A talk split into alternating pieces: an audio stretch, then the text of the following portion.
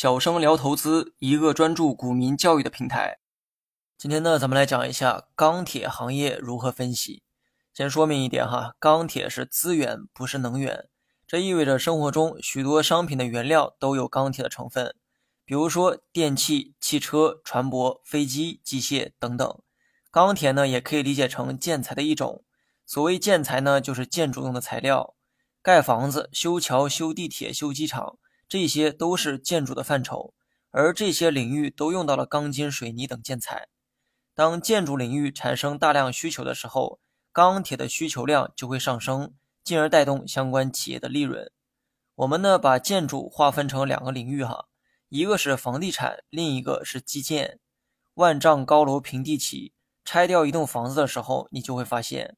里面的主要建筑材料就是钢筋水泥。当一国的房地产高速发展的时候，自然会促进钢铁企业的利润。既然有了这个结论，我们呢不妨思考一个问题：仅从房地产的角度出发，未来的钢铁行业有多少发展空间呢？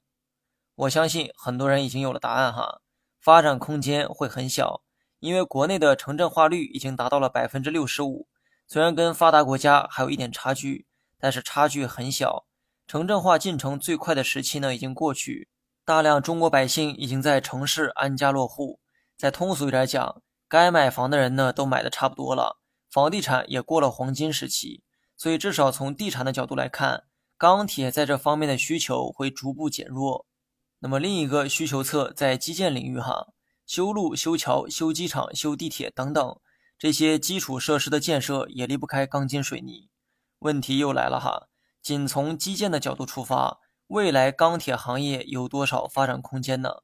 如果你出过国，就会发现国内的基础设施比很多发达国家都要完善，公路铺到了荒无人烟的西北地区，铁路铺到了高海拔的西藏，城市任何角落都能接收到 5G 信号，这些都证明了国内基建的强大。但这也从另一面说明，我们的基建已经非常完善了。未来继续发展的空间非常有限，所以钢铁在这一方面的需求也会逐渐降低。有人呢可能会问哈，像汽车、船舶等制造业也需要钢铁作为原料，这些行业的需求不会影响钢铁行业吗？当然会有影响，只不过影响的程度啊没有建筑业那么大。严格来讲，一部手机也有钢铁的成分，你总不能说手机畅销提高了钢铁产量吧？分析市场，先分析大框架。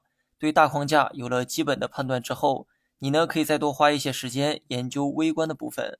那么分析钢铁行业也可以从短期和长期入手，但无论从哪一个周期入手，分析的框架跟上文提到的一样，只不过周期不同。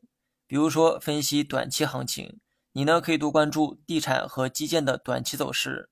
以地产为例，多关注地产行业的短期数据。你可以多留意住建部的官网，也可以多留意上市地产企业的财报。当几家龙头房企的业绩有所改善时，那可能意味着地产行业会迎来短期反弹。再比如基建领域，哈，基建一般是财政出手投资，所以你可以多关注财政政策。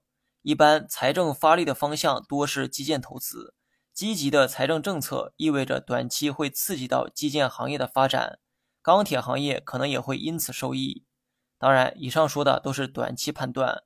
从长期来看，无论地产还是基建，都已经度过了发展的黄金期。钢铁行业亦是如此。你学会了吗？